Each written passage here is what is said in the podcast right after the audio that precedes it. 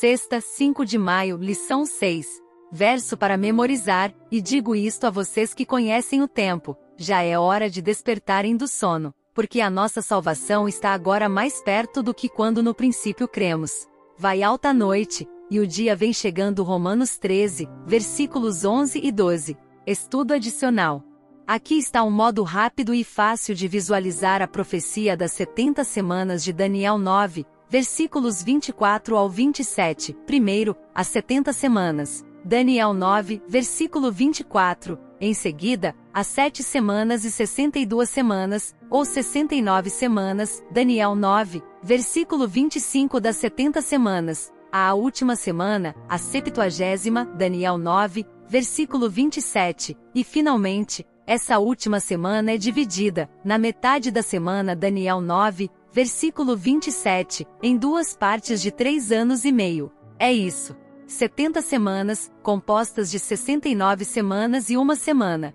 E essa semana é dividida ao meio.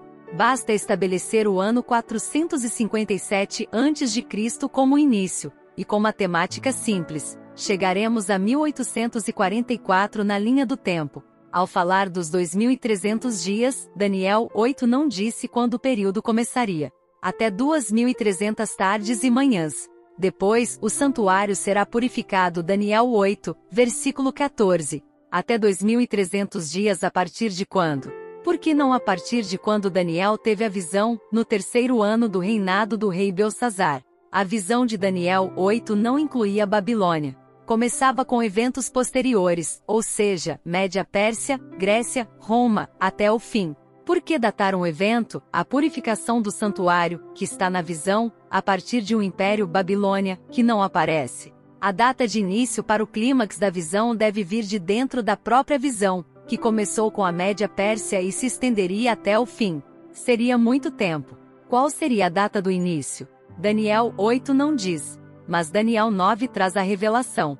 Ouça Daniel 9, versículos 1 ao 27. Dário, filho de Xerxes, da linhagem dos Medos, foi constituído governante do reino babilônio. No primeiro ano do seu reinado, eu, Daniel, compreendi pelas Escrituras, conforme a palavra do Senhor dada ao profeta Jeremias, que a desolação de Jerusalém iria durar setenta anos. Por isso me voltei para o Senhor Deus com orações e súplicas, em jejum, em pano de saco e coberto de cinza. Orei ao Senhor, o meu Deus, e confessei vós Senhor, Deus grande e temível, que mantens a tua aliança de amor com todos aqueles que te amam e obedecem aos teus mandamentos, nós temos cometido pecado e somos culpados, temos sido ímpios e rebeldes, e nos afastamos dos teus mandamentos e das tuas leis. Não demos ouvido aos teus servos, os profetas, que falaram em teu nome aos nossos reis, aos nossos líderes e aos nossos antepassados, e a todo o teu povo. Senhor, tu és justo, e hoje estamos envergonhados. Sim, nós, o povo de Judá, de Jerusalém e de todo Israel,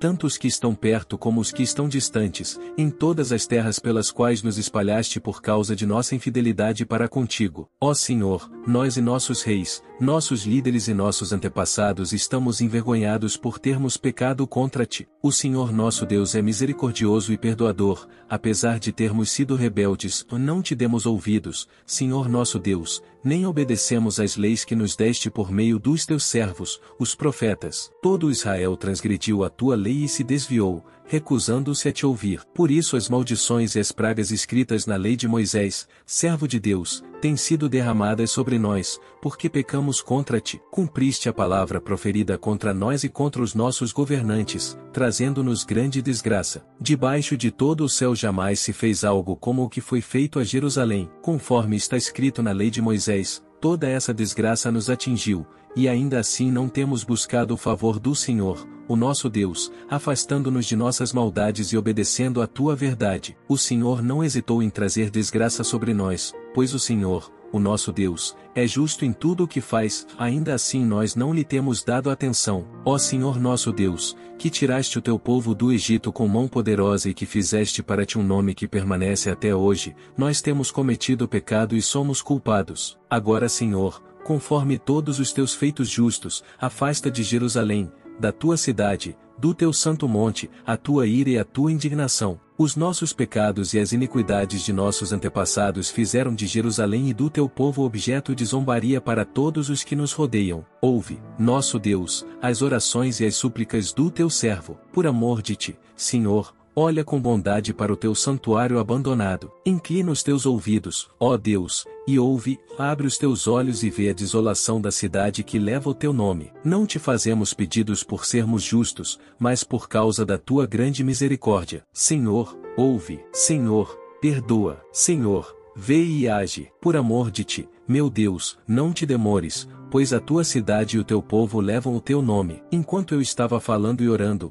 confessando o meu pecado e o pecado de Israel, meu povo, e trazendo o meu pedido ao Senhor, o meu Deus, em favor do seu santo monte, enquanto eu ainda estava em oração, Gabriel, o homem que eu tinha visto na visão anterior, veio voando rapidamente para onde eu estava, à hora do sacrifício da tarde. Ele me instruiu e me disse, Daniel, agora vim para dar-lhe percepção e entendimento. Assim que você começou a orar, houve uma resposta, que eu lhe trouxe porque você é muito amado. Por isso, Preste atenção à mensagem para entender a visão. 70 semanas estão decretadas para o seu povo e sua santa cidade a fim de acabar com a transgressão, dar fim ao pecado, expiar as culpas, trazer justiça eterna, cumprir a visão e a profecia, e ungir o Santíssimo. Saiba e entenda que, a partir da promulgação do decreto que manda restaurar e reconstruir Jerusalém até que o ungido, o líder, venha, haverá sete semanas, e sessenta e duas semanas. Ela será reconstruída com ruas e muros, mas em tempos difíceis. Depois das sessenta e duas semanas, o ungido será morto,